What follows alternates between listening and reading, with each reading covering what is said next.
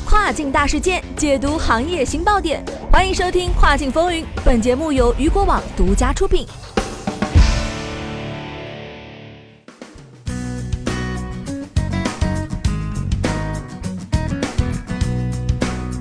Hello，大家中午好，欢迎收听雨果电台《跨境风云》，我是大熊。众所周知啊，跨境贸易业务占据 eBay 所有业务极大的比重。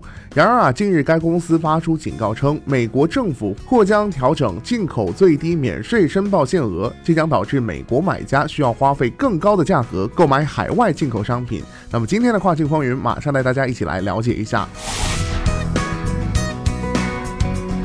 最低免税申报额是指美国公民可以从国外购买产品无需缴纳关税的金额。eBay 一直在倡导政府能够提高免税申报额，称此举能够促进全球贸易的发展。二零一六年呢，美国国会将进口最低免税申报额从两百美元提高到了八百美元。然而啊，根据 eBay 的说法。近期啊，美国贸易代表办公室向国会提交了一份报告，详细说明了要实施美国与加拿大、墨西哥签订的新贸易协定。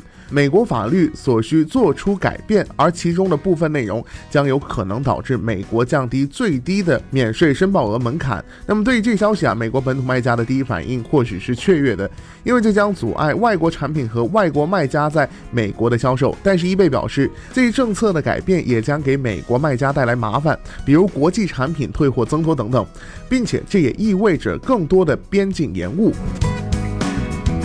好的，聚焦大事件，解读新爆点。以上就是今天雨果电台为您梳理到最新一期的跨境风云。想要了解更多跨境电商资讯，您还可以持续关注雨果 App 推送的最新消息。我是大熊，我们下期再见，拜拜。